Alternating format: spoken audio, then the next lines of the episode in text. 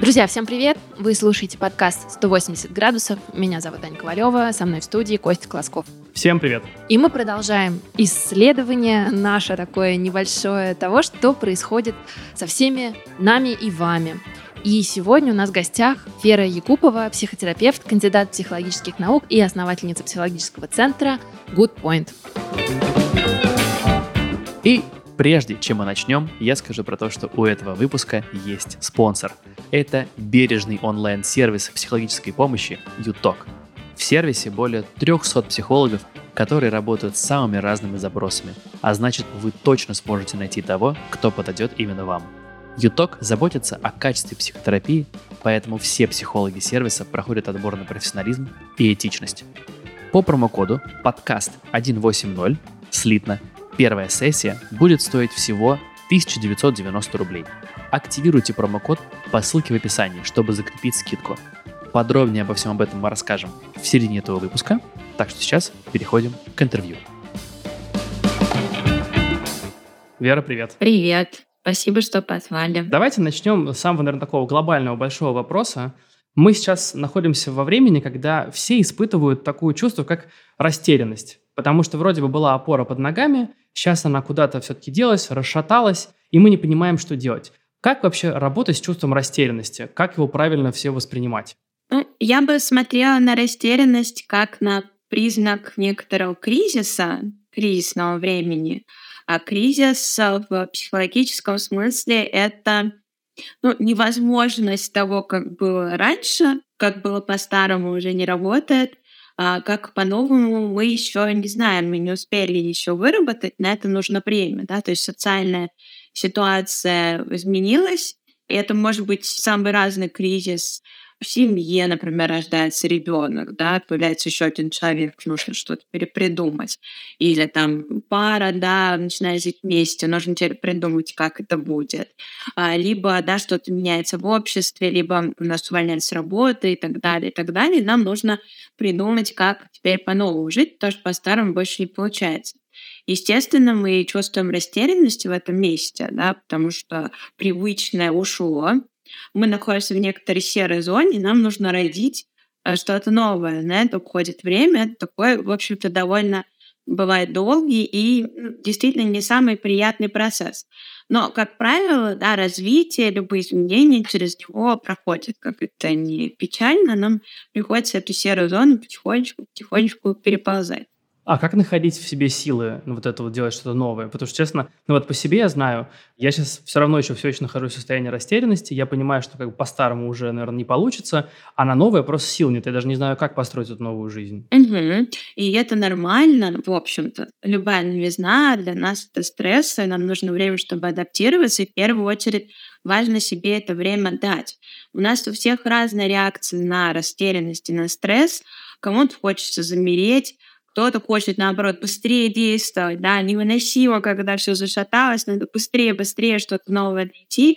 Но, как правило, эти действия, они бывают несколько хаотичными и не всегда соответствуют ну, реальной потребности. Представьте, да, что вы едете по дороге и вдруг проезжаете то место, где довольно сильный туман какая естественная реакция водителя, да, притормозить, или, может быть, вообще остановиться, например, на обочине, да, если он очень сильный, вы не видите машину перед собой, тогда иногда даже приходится останавливаться и ждать, пока там схлынет это облако тумана, или двигаться медленно, да, ориентируясь на какие-то э, смутные очертания или на огоньки автомобиля впереди, и в этой растерянности и сером тумане действительно приходится немного замедляться, сил мало, а и потихоньку-потихоньку какие-то новые шаги нащупывать, действительно, может быть, действовать в режиме экономии энергии, не стараться сразу увидеть огромную картину глобальную, да, потому что действительно туман висит, это правда. Мы не можем его тут же рассеять. Мы как-то должны по этой дороге тихоньку-тихоньку проехать в итоге. И, конечно, да, экономя свои силы, потому что все они уходят на адаптацию, по сути. Это такой большой процесс, да, и психика основные ресурсы тратит именно на нее. А что делать, если с тобой в машине люди, которые тебя подгоняют, и не очень могут понять, почему ты замедлился. И говорят, ну чего ты, давай. Ну, если вы за рулем, ответственность на вас, да, то есть они могут, конечно, тоже разные чувства испытывать, но в этом смысле, да, что принимает решение водитель, потому что ответственность на нем, и это решение для вашей жизни, в общем-то, да, последнее слово за вами. Как обычно, да, со стороны у всех есть идея, как лучше, да, есть такой даже мем, где э, такая доска зеленая школьная, да, и как я вижу проблемы другого, это 2 плюс 2 равно 4, как я вижу свои проблемы, там многоуровневое уравнение, да, логарифмическое, вот э, это примерно так. Всем со стороны может казаться, что да, это все просто, э, да что там думать, надо действовать, но внутри это обычно по-другому. Мне кажется, довольно универсальный закон, поэтому здорово, если рядом есть голоса, наоборот, поддерживающие, которые, ну, не подгоняют, да, не добавляют еще вины, тревоги и растерянности, а наоборот, как-то заземляют, успокаивают и поддерживают. Но мне кажется, это иногда даже привилегия иметь а, такие поддерживающие голоса. И часто как раз а, голоса говорят, да ладно тебе, тумана же нет. Зачем ты остановился? И вот как а, пилоту быть в этой ситуации, если он даже потенциально про себя может думать, может, я преувеличиваю, может быть, на самом деле все не так ну серьезно да, может, на дороге. Включу противотуманки и нормально. Ну, я бы не сказала, что это привилегия, мне кажется, это ценность, потому что это, в принципе, не зависит от социального, да, какого-то положения там или еще каких-то других вещей. Это ценность, и это наша, в том числе, способность образовывать такие отношения, да, и быть партнером в таких отношениях. И в целом, да, это большое счастье встретить людей, которые с тобой совпадают. И иногда в период изменений а, меняются и отношения с другими людьми, и мы понимаем, что с кем-то мы больше не совпадаем, например. Мы сами изменились, да, что-то нам больше не подходит. Да, а давайте вот про вот это поговорим, про то, как могут меняться отношения с другими людьми, потому что я встречаю сейчас много удивления в людях, и они говорят, я никогда не думал, что будет вот так.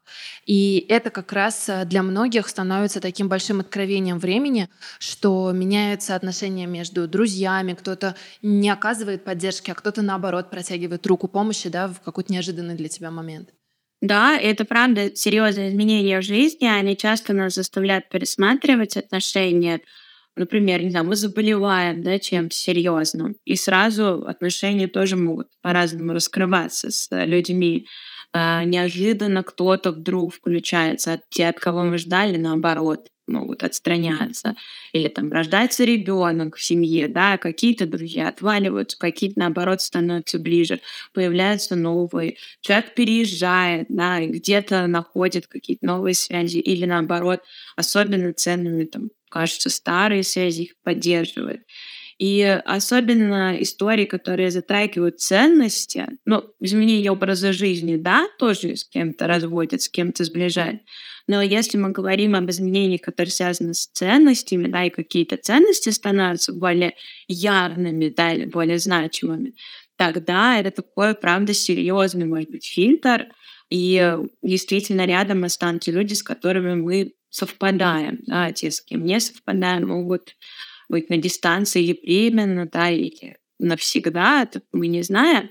Но, наверное, еще это правда зависит от э, характера, от самих изменений. И в этом смысле фундамент таких близких, действительно таких важных отношений — это действительно совпадение по каким-то ключевым ценностям. А дело в том, что эти ценности изменились сейчас у некоторых людей, или вдруг они стали явными и тем, что стало отчетливо видно, а раньше не было? Я думаю, что это скорее, может быть, стало более явным, и что самое главное, ведь ценность — это не просто декларация чего-то, да, это важно, потому что многие люди, ну, декларируют там что-то, но их образ жизни, их поведение могут быть вообще, например, да, не соотноситься с этим. У меня есть э, вопрос про изменения, необходимость которых ты иногда чувствуешь изнутри, но не всегда можешь признаться в том, что ты хочешь что-то поменять людям, которые вокруг тебя. И огромное количество людей сохраняют то, что у них есть, хотя понимают, что эти штаны, ну там, им больше не подходят. И начинается такой немного мучительный этап, когда ты еще не созрел на какой-то шаг, но уже и понимаешь, да, вот как мы говорили, старое уже не работает. Вот что делать со страхом когда ну, ты парализован, ты не можешь принять решение, но ты понимаешь, что как было, уже не будет. Э, это правда очень нормально тормозиться в такие моменты, потому что сама психика, в принципе, она за статус-кво, потому что она отвечает у нас за выживание, а не за качество жизни а мы тут уже как-то справляемся, как-то живем, вот грустно, там еще как-то, для нее это не так значимо. То есть мы выживаем, тут все известно, понятно, и для нее всегда большой вопрос, а куда это мы собрались? А точно ли это надо? Потому что новизна — это что-то неизвестное. Это всегда вызывает тревогу, опасения. Опять же, сил надо много на адаптацию, на изменения. Очень хорошие логичные вопросы. И когда ответы на них накапливаются, да, и желание изменений, оно как будто бы на чаше весов, да, начинает превалировать, тогда изменения возможны. Но вот эти все то, что останавливает и удерживает историю, это тоже очень важно. Не стоит игнорировать, наоборот, их надо исследовать, как-то ну, повнимательнее, подетальнее посмотреть на них, потому что там действительно может быть что-то вполне разумное, или указывать на то, что где-то не хватает поддержки, в чем-то не хватает ресурсов, да, потому что изменение — это большой квантовый скачок, нужно много сил, да, у человека в какие-то периоды жизни. Он, может быть, головой понимает, все хорошо, да, но физически у него сил не хватает, да, тогда, может быть, нужно их как-то поднабраться, да, или где-то э, подкопить, э, заручиться поддержкой и так далее. То есть тут нужно и важно, да, всем сторонам, и сомнениям в том числе, дать должное. Они никогда не бывают ну, в пустом месте. То есть важно исследовать, какие э, блоки мешают тебе измениться. Да, да, да. Что, что мешает, что останавливает от изменений, да, в каких местах нужно посмотреть, может быть, тут больше поддержки, может быть, изменения не такие радикальные нужны, может быть, нужно начать с маленьких шагов, так тоже бывает иногда огромная картина, не знаю, мне нужно там, не знаю, переехать, устроиться на работу. Это звучит так глобально, что невозможно к этому подступиться, ужас какой-то сразу. Там, мне нужно развестись. И тут же, да, абсолютно какая-то громадная задача падать на плечи. И тут тогда, может быть, стоит разбить это на что-то более маленькое, более приемлемое. Прозвучала музыка, а значит самое время рассказать про партнера этого выпуска. Это бережный онлайн-сервис психологической помощи ЮТОК, наши давние партнеры и друзья. В этом сезоне 180 градусов мы не раз поднимали вопросы, связанные с нестабильной обстановкой вокруг. Как справиться с тревогой? Как вести себя, когда страшно? Как выстраивать взаимоотношения с собой и миром в новых реалиях? И каждый раз мы приходили к тому, что индивидуальная психотерапия – может помочь найти ответы на эти и многие другие вопросы. Меня в свое время очень поддержали сессии с психологом. Но я прекрасно понимаю, что многие, может быть, и хотели бы попробовать, но просто не знают, с чего начать и, главное, как найти своего специалиста. С этим может помочь бережный онлайн-сервис психологической помощи ЮТОК. В описании мы оставим ссылку на сайт, там можно будет заполнить короткую анкету, и уже специалисты сервиса сами подберут психолога под ваш запрос – кстати, 19 из 20 человек, которые приходят в ЮТОК, находят как раз своего психолога с первого раза. У нас есть еще промокод подкаст 180, пишется слитно, по которому первая сессия будет стоить всего 1990 рублей. Подробности и сам промокод мы оставим в описании к этому выпуску. Если вы пока сомневаетесь, стоит ли идти к психотерапевту, то можете послушать наш подкаст «Спасибо, я в порядке», который наша с студия «Шторм» делает вместе с сервисом «Юток». Мы как раз запустили пятый сезон, из которого вы узнаете, как психотерапия может поддержать в самые тревожные и сложные жизненные периоды. В новом сезоне ведущая Анна Горозия говорит с экспертами о том, как пережить травмы или кризисные периоды бережно. Ссылка на подкаст мы, конечно же, тоже поделимся в описании к выпуску. А сейчас возвращаемся к разговору.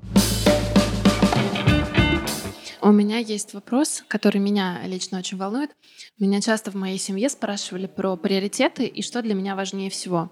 У меня есть ребенок, а, у меня есть семья, вот, но я всегда говорила, что у меня на первом месте я и мои какие-то потребности, интересы, что вызывает до сих пор ужас а, в глазах моей семьи, которые говорят, что я просто адская эгоистка, и как можно вообще такой быть, потому что ставить себя на первое место, ну, это очень э, эгоистично, правильное слово.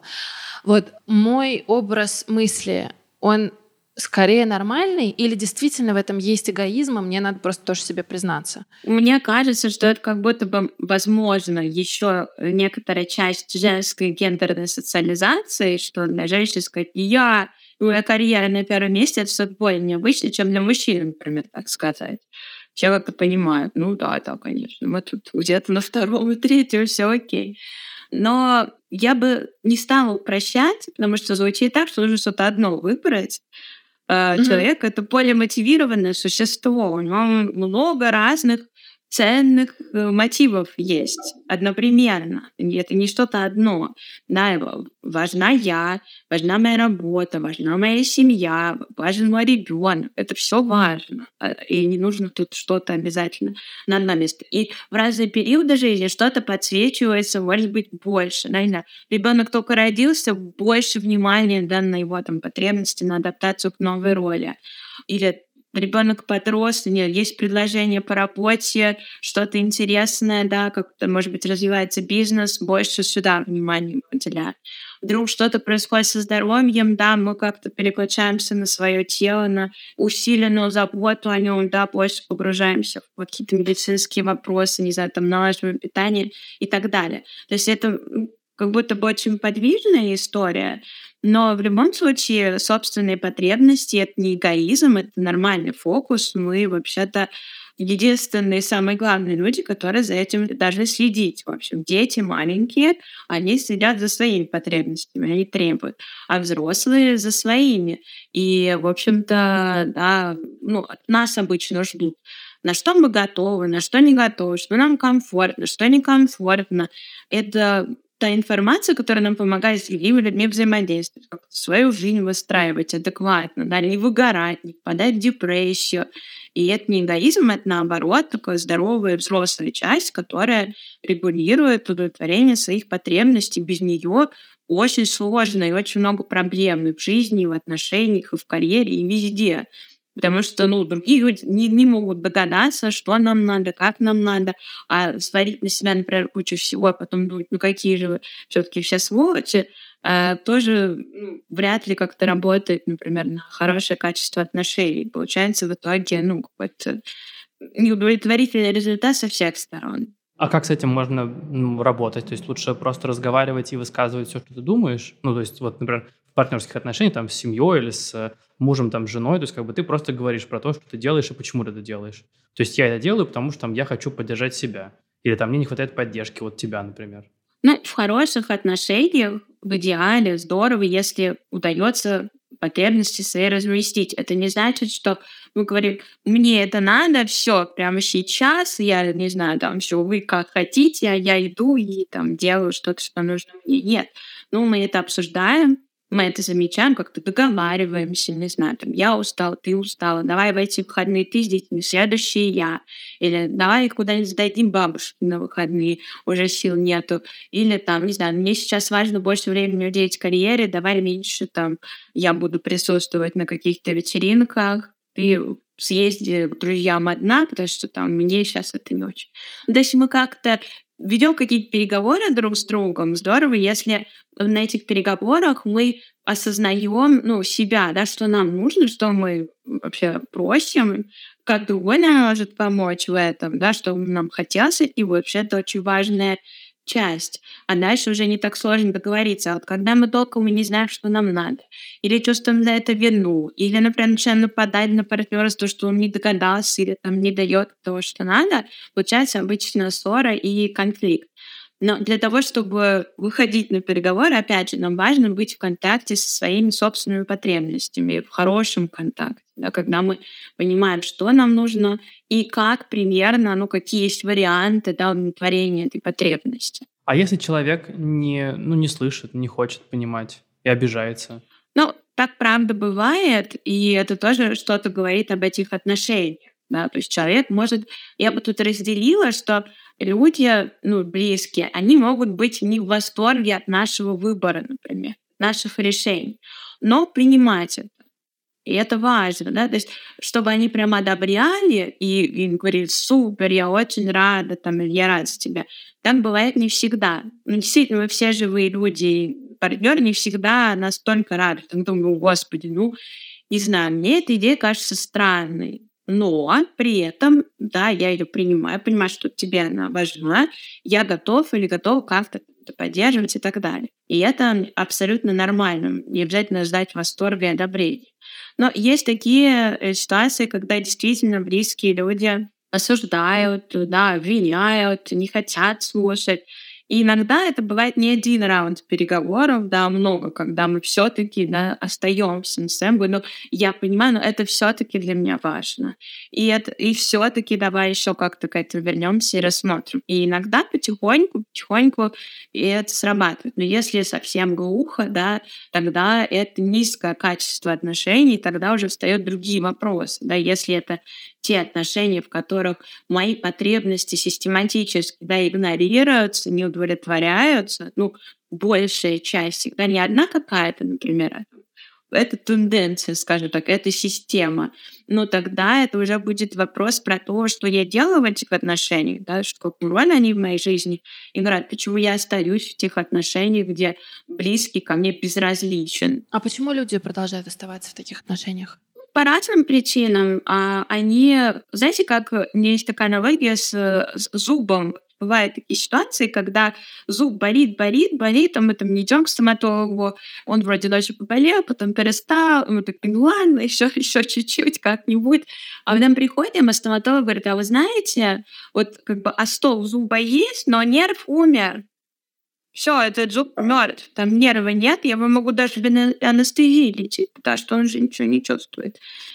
И вроде бы вот остов какой-то остался внешний, но внутри уже все умерло. И чтобы это осознать, тоже требуется некоторое время. И, в общем-то, мы только недавно стали уделять внимание эмоциональному наполнению семьи и а, в целом отношений, да, потому что долгие там, столетия вообще это брак это было социально-экономическое предприятие. Это было не о любви, взаимном уважении, да, интересе. Это было о выживании вместе. Поодиночке очень сложно. Сейчас в современном мире брак довольно серьезно трансформировался. И уже мы можем все выжить поодиночке. Социальную функцию экономическую он потихонечку теряет. И мы все больше думаем об эмоциональном содержании, о качестве контакта внутри этого брака. И перестроиться бывает не так легко. Опять же, внешние, да, какие-то связи, там, родственники говорят, ну что, все же хорошо, не знаю, вы там не деретесь, или у вас есть в чем проблема, да, квартира есть, живите, чего тебе все не хватает. И очень часто люди смущаются, чувствуют вину. Действительно, а может быть и не стоит чего-то еще желать. А что делать с этим чувством вины? Вот если оно действительно есть, и есть ощущение, что, ну, как вот вы сказали, все же хорошо было, а ты взял и все разрушил. И если мы говорим о вине, то, возможно, это всегда более конструктивный ракурс, это некоторая ответственность, да, и некоторое исследование там, своих действий, да, что я в этот брак вкладываю, а что от меня реально зависит, а что не зависит. И очень часто опять же, да, есть идея, например, что женщина — это там какая-то атмосфера в доме, да, что от нее зависит все, ей надо быть там поласковее, ей надо быть по как-то там, не знаю, помудрее, и больше, может быть, вины, да, как будто бы отношения от одного человека зависят. А, для мужчин тоже так же, да, что если ты не смог в семье удержать, да, ну, значит, какой же ты, в общем, мужчина, да, если ты как-то не смог проблем преодолеть, да, то может быть больше ощущения поражения. Иногда близкие тоже это поддерживают. Но в этом смысле лечебным будет действительно ну, некоторое прощупывание и исследование своих реальных возможностей, потому что мы же действительно в одни руки не можем отношения сделать какими-то. И часто очень помогает, когда ну, человек уже в процессе расставания, когда мы описываем, как эти отношения работали, какая это была схема. Например, не знаю, я все время уступаю, я удобная, у нас нет конфликтов, мои потребности где-то там, да, а потребности там партнера на первом месте. Вот так эта схема работает. Как только я начинаю себя больше проявлять, она там перестает работать. И когда человек это замечает, что ну, это не про вину, не про то, что что-то очень плохое, а про то, что вот схема отношений как-то работала, а потом мы изменились, или обстоятельства вокруг нас изменились, она перестала работать. И кто-то готов был перестраиваться, кто-то нет, или оба сказали, что мы не готовы перестраиваться. И тогда, ну, просто это разрушается, и, в общем, тут э, странно кого-то одного винить. А вот со стороны мужчин мне просто интересно. Если ты сталкиваешься с ситуацией, в которой, ну вот, наверное, все доходит уже до развода, но ты его подсознательно не хочешь, но как вообще возможно ли переубедить э, девушку не разводиться? И вообще, как бы, есть ли какие-то удачные в этом кейсы? Или если у одного человека уже как бы эмоций нету, то практически брак не спасти? Ну, все зависит от ситуации. Иногда человек просто находится в некотором тупике и не знает, как какие-то изменения произвести, да, и тогда действительно есть шанс, если пара, да, оба супруга, оба партнера, они хотели бы, да, сохранить эти отношения, для них они ценны, важны, и они готовы что-то для этого делать, тогда, естественно, прогноз для них очень хороший. Естественно, скорее всего, у них получится.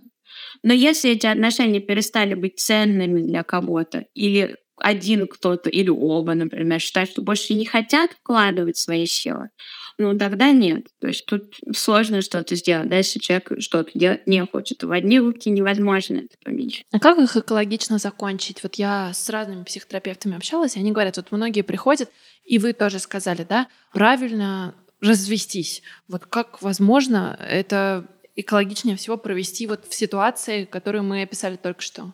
Ну, бывает много сил и времени уходит на признание реальности некоторые, да, что больше не существует тех отношений, которые были в начале.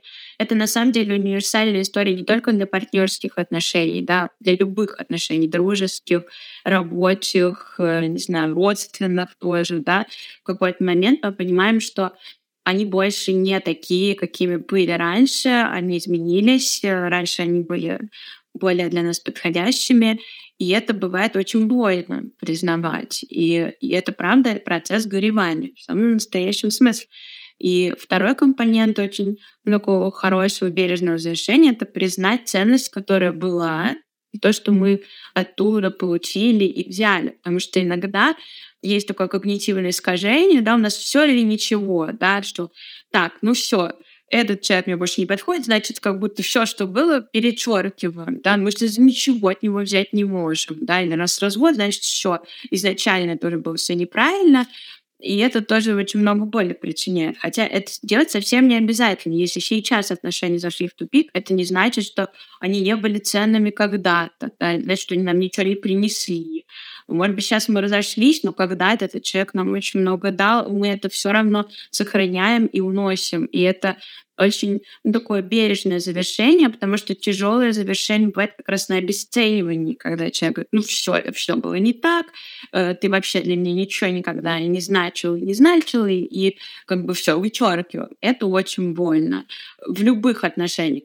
И если говорить о отношениях, которые включают еще кого-то, да, детей, например, тогда нам нужно будет тоже выработать какую-то схему, как теперь с этим обойтись, как жить, как отношения с расширенной семьей выстраивать. То есть много-много таких вещей иногда и психолог тоже в этом помогает, да, выработать это как по-новому, потому что тут очень много всего меняется.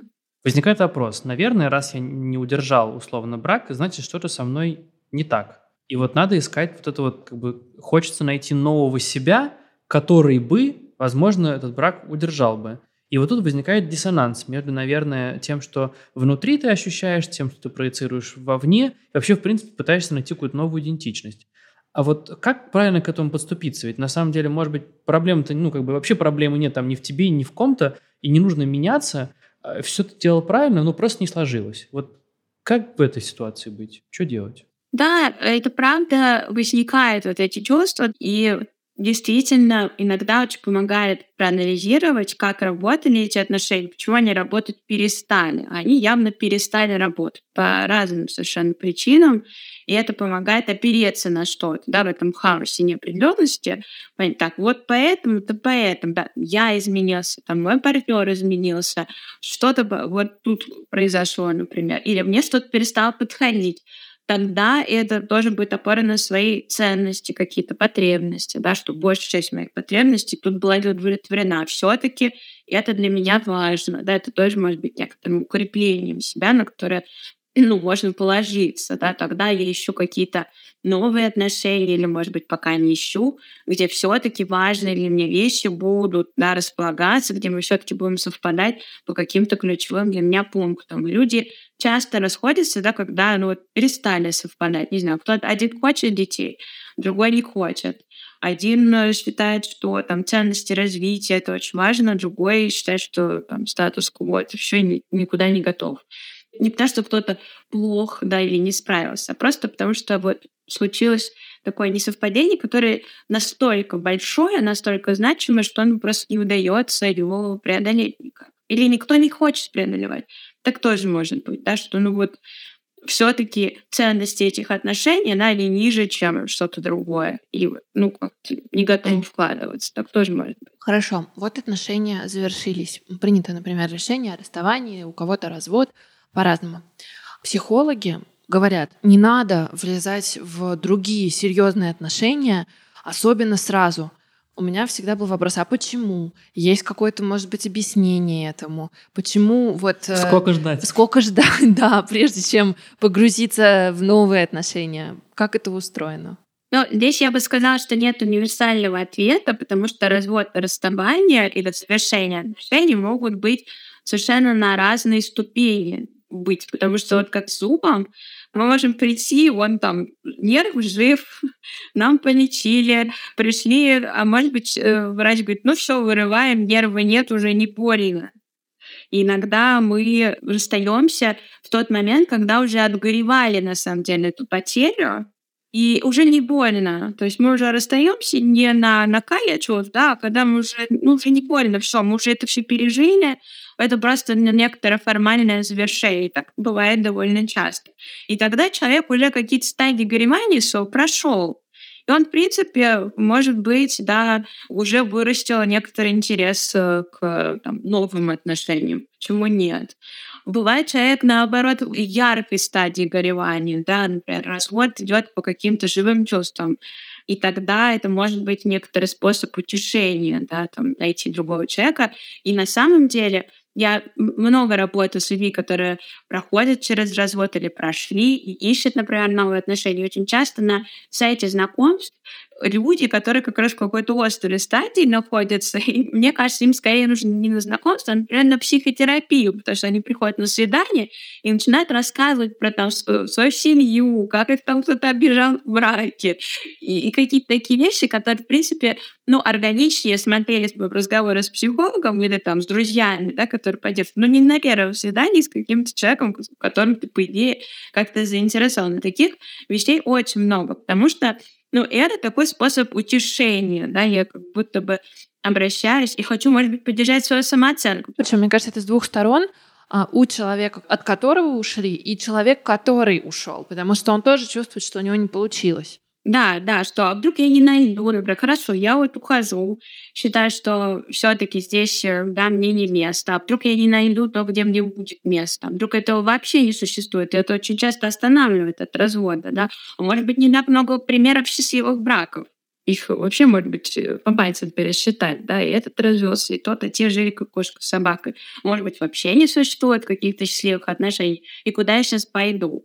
Это тоже может И вот что делать, если ты так думаешь? Потому что я знаю многих, кто мне это говорил. И я сама даже думала, ну, не бывает идеальных отношений. Вот у всех так, наверное, и так далее. Что делать ну, с этим? Идеальных не бывает, это правда. Но счастливых, да, таких наполненных, почему нет? В общем-то, да, можно поискать специально такие примеры, можно себе это поставить как задачу.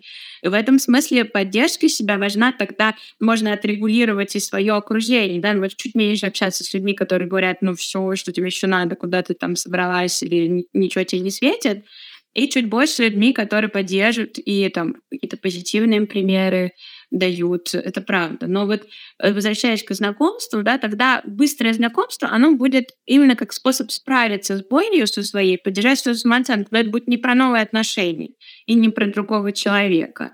И тогда, может быть, более конструктивной историей будет запастись поддержкой там, от друзей, да, или там от психолога. И действительно тогда, ну, более точно, скажем так, удовлетворить свою потребность да, в заботе, поддержке, удержании самооценки, чем нам свидание. Ну, на самом деле, не особо-то служит этим целям. Лучше выходить да, к другим людям и образовывать новые отношения из какого-то состояния ресурсного, да, когда нам про них что-то интересно. Это вообще, мне кажется, важный компонент, это чтобы завязывать какие-то отношения, знакомства, даже контакты, да, когда нам что-то про другого, в принципе, интересно. По сути, просто дать себе время, пока тебе не станет снова интересно. Да, но дать себе время пересобрать себя, прожить свое собственное горевание да, по своим собственным да, поводам. И да, подрастить какой-то интерес к другим людям. Станет интересно, да, тогда можно и приступать. А как пересобирать себя?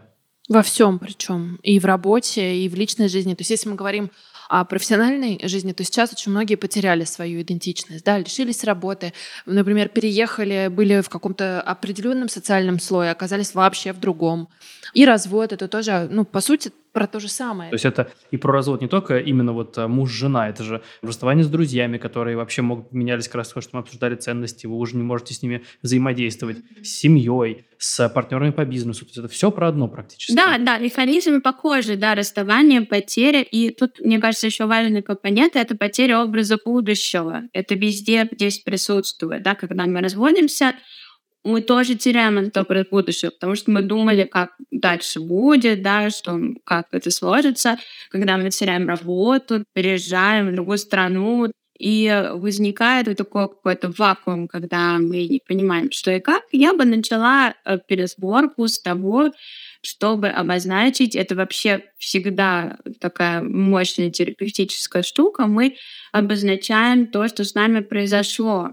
Это очень важно. Это всегда помогает нашей психике переработать. Да, мы рассказываем эту историю, мы называем вещи своими именами. Что конкретно? Не просто, не знаю, я переехал, да, а, не знаю, я потерял привычный образ жизни, социальный круг, мне нужно по-новому начать что-то. Я потеряла образ будущего, да, или там я потеряла опору в отношениях, которые были для меня важны. Я потеряла представление привычное себе, что у меня получится, а что нет, и так далее. И ну, вот, вот эти вещи, да, что я сейчас не просто без сил, а я сейчас прохожу процесс горевания. И mm-hmm. это помогает нашей психике понять, что произошло, и отнестись к этому должным образом. Да? Когда мы сломали ногу, мы э, так аккуратненько на нее ступаем, да, вообще там сначала костылями, но если мы считаем, что да, просто там царапина, да, мы на нее там начинаем наступать со всей силы, а это нам вредит. И в этом смысле оценка ситуации — это очень важный момент для того, чтобы переживать ее как-то близко к реальности. Второй момент — это все таки нащупать себя. Да, что-то изменилось, многое может быть, а что-то нет. А что осталось? все таки да, Иногда это телесные даже какие-то практики, да, когда, не знаю, наверняка многие знают про mindfulness, да, и вот какие-то такие островки привычного нащупывать, это очень-очень важно, да, когда все трясет, на что мы опираемся, да, прошлом, настоящем. Второй уровень — это все таки ценности, которые при нас остаются. Это довольно устойчивая структура бывает, да, что все таки для меня что-то остается важным да, может быть, что-то я пересматриваю. И так тоже может быть, да, то, что казалось таким каким-то незыблемым, приходится пересмотреть. Но что-то и осталось. Не знаю, например, как я считала неприемлемым насилие, так и считаю. Как я считала важной там реализацию своей карьеры, да, мне дорого дело, которым я занимаюсь, так я и считаю. Может быть, сейчас какой-то способ поменялся, да, это поменяется. Но это важно. И второй момент, даже не второй, а третий, это некоторые потребности, которые у нас остаются. Есть какие-то базовые эмоциональные потребности, которые есть, например, там, потребность в любви, принятии, в безопасности, потребность в компетентности, потребность в автономии, да, в каких-то здоровых границах. Это тоже можно пощупать, и на это тоже можно опереться. Это всегда остается при нас. Способ может быть сейчас а, какой-то недоступен, какой-то изменился, но мы точно найдем другой, потому что это все равно для нас важно и позволяет нам чувствовать себя собой. У меня есть вопрос про агрессию. Она встречается в отношениях а, иногда успешно функционирующих, иногда нет. Вот я хочу поспрашивать вас как специалиста про природу агрессии. Откуда она вообще возникает? Ну, агрессия — это ну, злость, это наша базовая эмоция, да, я бы сказала, злость скорее. Это то, с чем мы все рождаемся, как человеческий вид. И в какой-то момент развития ребенка можно заметить, когда он, не знаю, только хныкал, плакал, в какой-то момент он начинает злиться. Если что-то не то, он уже больше не плачет, а швыряет что-нибудь, да, или топает ногами, или кричит «дай». И в общем, да, это наша базовая настройка абсолютно. Эмоции все, они служат некоторым ориентиром для нас. Э, да, психика вообще-то да, на них опирается, в том смысле, что они нам подсказывают, что происходит с нами, и опять же, да, указывают на наши потребности на удовлетворенные или неудовлетворенные потребности, помогают нам ориентироваться. Да, если мы, не знаю, например, тревожимся, значит, есть какая-то угроза. Если мы злимся, то значит, э, мы не получаем желаемого, а, какая-то наша важная потребность не удовлетворена, или на нас нападают. Да, это защитная история возникает при нападении, защит, помогает нам отразить это нападение, защититься. Но либо мы думаем, что на нас нападают. Ну, когда мы оцениваем, скажем так, ситуацию как нападение, да. Тут, э, опять же, мозг — это тот аппарат, который нам помогает ориентироваться в окружающей среде. Поэтому наши реакции все зависят от нашей оценки, от того, как мы оцениваем происходящее с нами. Но вот с точки зрения агрессии, как вовремя себя поймать на том, что, ну, уже перебарщиваешь? Я про себя. Вот у меня недавно был абсолютно дикий э, всплеск агрессии на фоне конфликта с женой, и ловлю себя на том, что у меня часто бывают вспышки дикой агрессии, которые, ну, видимо, продиктованы не закрытой какой-то потребностью, но как в конфликте себя вовремя, ну, отрезвить, что, типа, ты уже перебарщиваешь?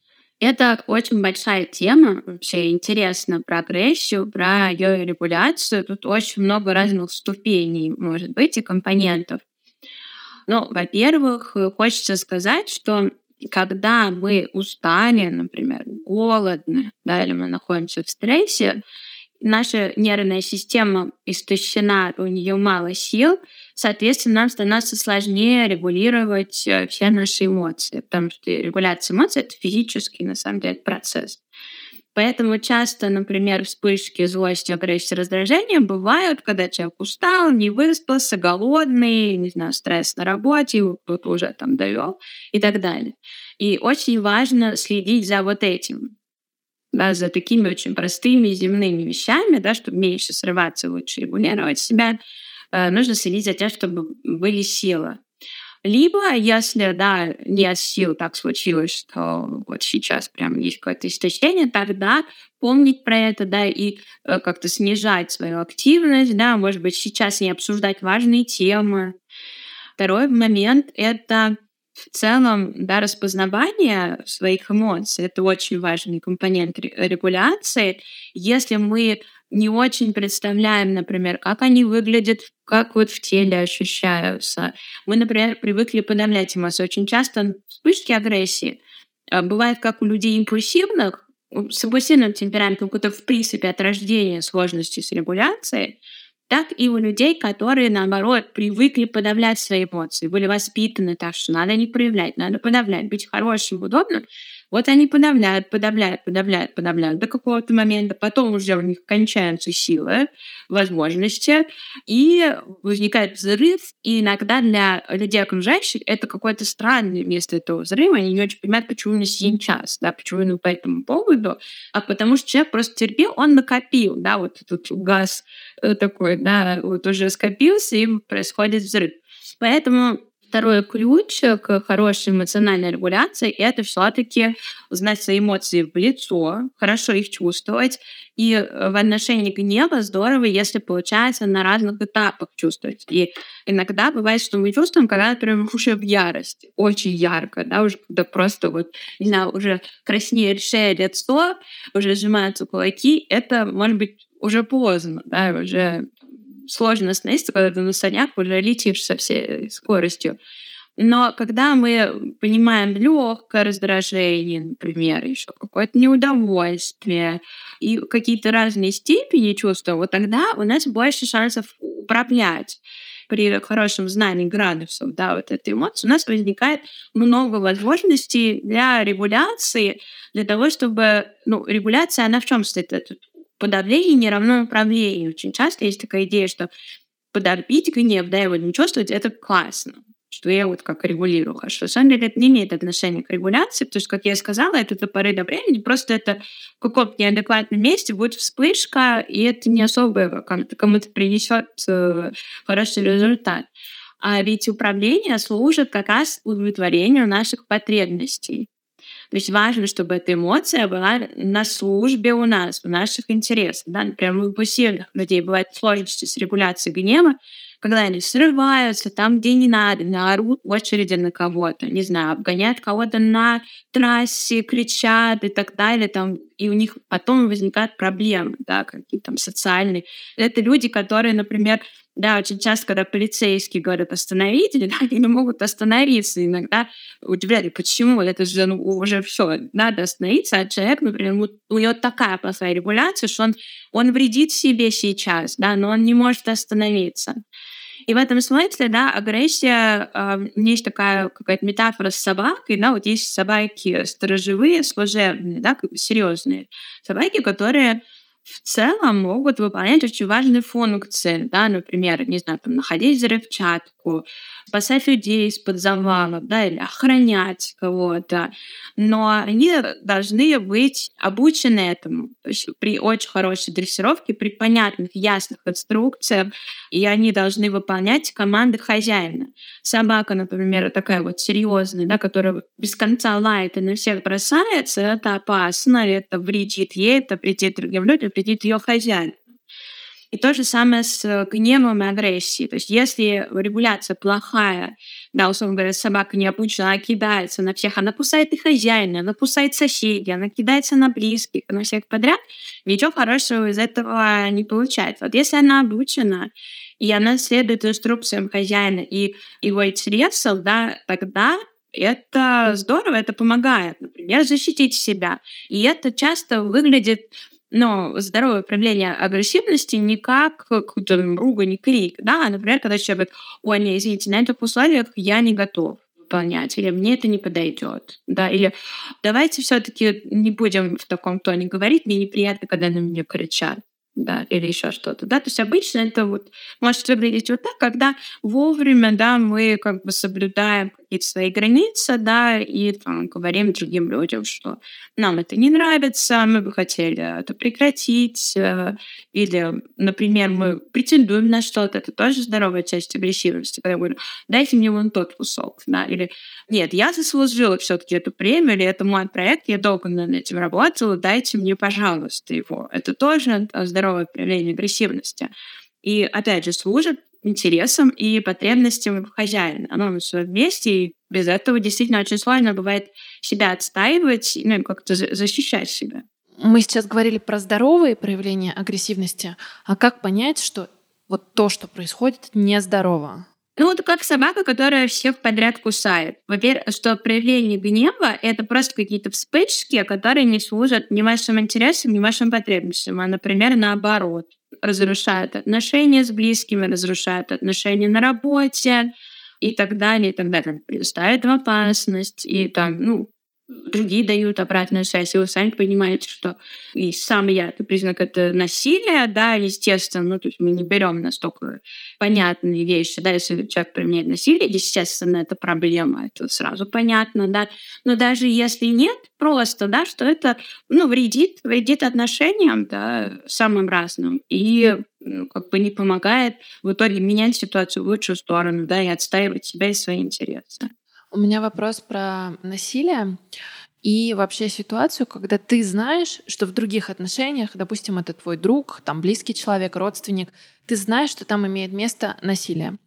И человек, с которым его совершают, из этого выходить не хочет, либо говорит, что все нормально, либо наоборот, бывают случаи, что да, полностью дистанцируется от семьи. Вот можно ли как-то помочь этому человеку? Или это невозможно, и нужно ждать, пока человек поймет, что он из этого хочет выходить?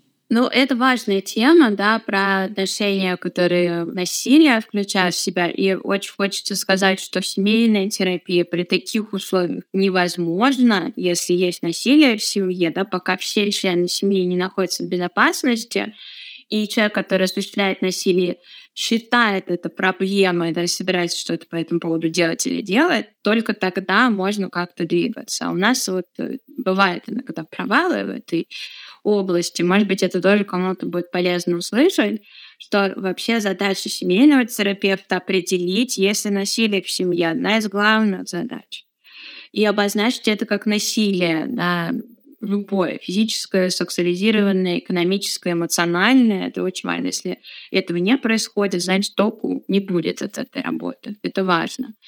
Правда, из таких отношений бывает очень сложно выходить. И частенько при домашнем насилии э, тот, кто его осуществляет, старается своего партнера отрезать от других людей, да, свернуть эту коммуникацию именно для того, чтобы человек был в полной зависимости. Иногда он увольняется с работы, прекращает отношения с друзьями, с родственниками иногда тоже прекращает, чтобы некуда было пойти. И в этом смысле ну, важно сигнализировать, что я здесь, я могу помочь, и если что, я не отказываюсь, да, даже если ты там не приходишь на встречу сейчас, еще что-то, все равно мы можем в любой момент наши отношения как-то возобновить, я здесь.